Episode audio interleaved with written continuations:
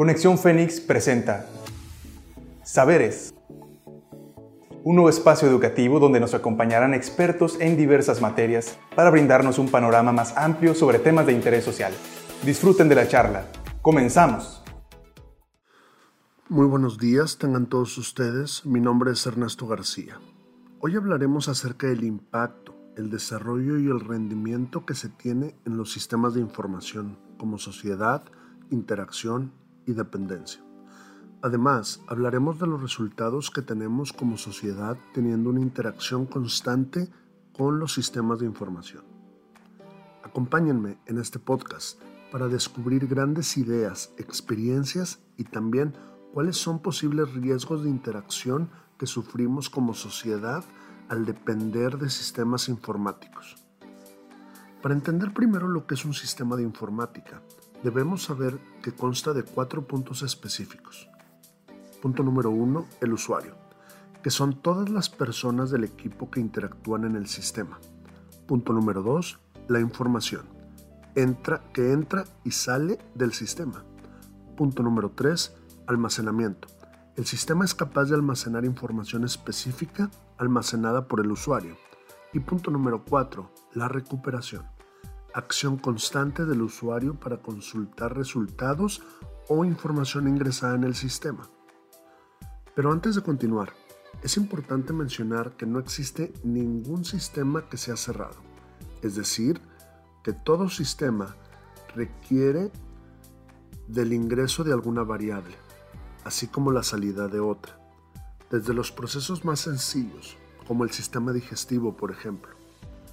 Como lo menciona el maestro Arturo López en su artículo Teoría de la Información, y cito, un sistema es un conjunto de elementos que interactúan entre sí para cumplir metas, justo como los cuatro puntos que mencioné anteriormente. Con esto dicho, ¿Cómo nos ha ayudado contar con diversos sistemas informáticos en cualquiera de los giros posibles de las empresas? No solo en México, sino en el mundo. Y para esto, imagínense cómo era el mundo hace 70 años, cómo era manejar la nómina de las empresas, el crecimiento. Me imagino que no era tan exponencial o sencillo, sistemáticamente hablando, claro. Hoy en día, te levantas, decides emprender un negocio o bien poner alguna otra sucursal o una planta manufacturera de algún producto del otro lado del país. Y por medio de un sistema RP y un buen enlace de Internet, ya estás conectado y en comunicación con el corporativo. Claro, hablando de forma muy breve y general, dejando de lado todos los estudios de mercado, construcción, infraestructura e inversión, que también deben llevarse a cabo, por supuesto. En todos estos años de docencia y emprendimiento, en lo personal he tenido la oportunidad de enrolarme en la industria del cartón corrugado, precisamente encargado de desarrollo, instalación y capacitación de software en las empresas. Y algo que siempre predico es la siguiente frase. Si le ingresas basura al sistema, el sistema a ti también te entregará basura.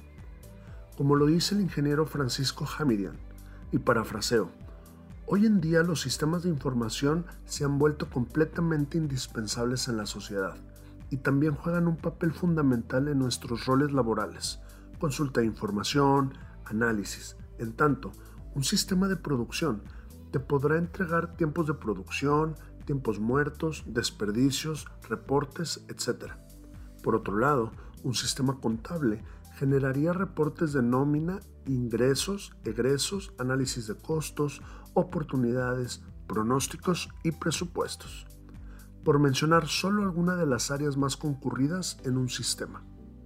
Pero, ¿cómo pudiéramos sortear las ventajas y desventajas de contar con un sistema de información en la sociedad y en el ámbito laboral? Información en tiempo real.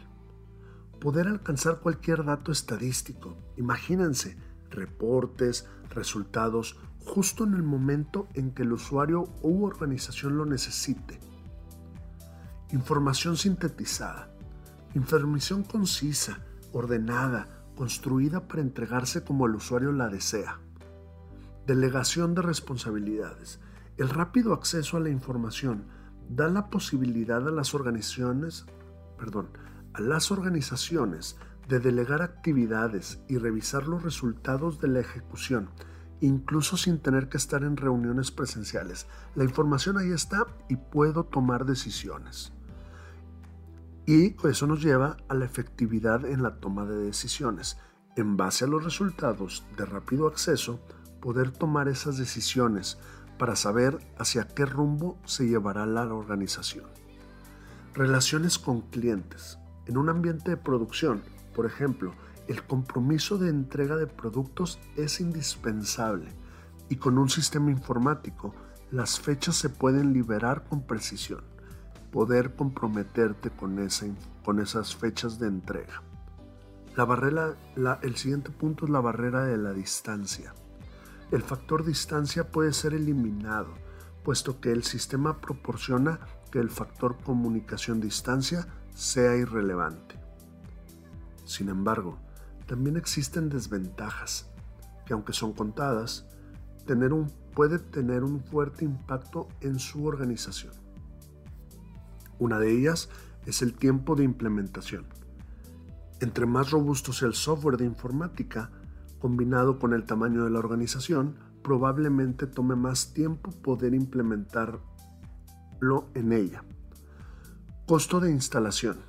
Aunque ya hay diversos métodos, estrategias y documentos que garanticen el correcto uso de recursos económicos y horas hombre, es una realidad que muchas veces los costos sobrepasan el presupuesto previamente contemplado. Resistencia al cambio.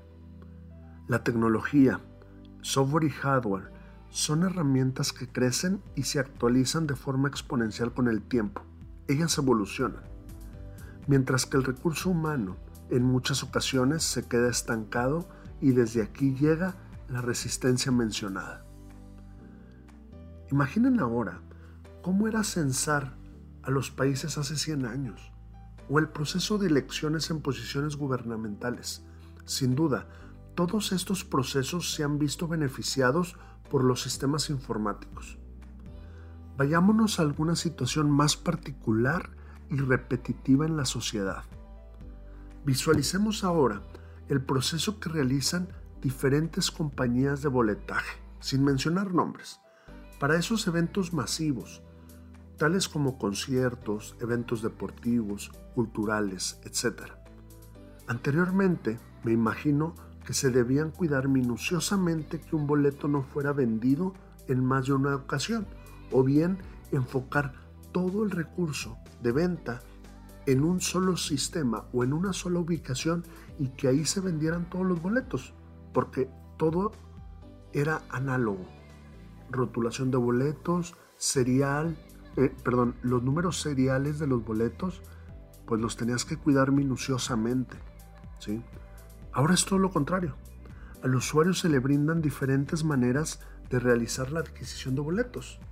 Puede ser por internet, puede ser en centros autorizados o directamente de taquilla. Sin embargo, todos estos puntos de venta utilizan exactamente la misma plataforma, buscando siempre la seguridad y rápida transacción, en donde cada boleto estará rotulado y contará con un código específico que señalará el evento, boleto y lugar que deberá ocupar.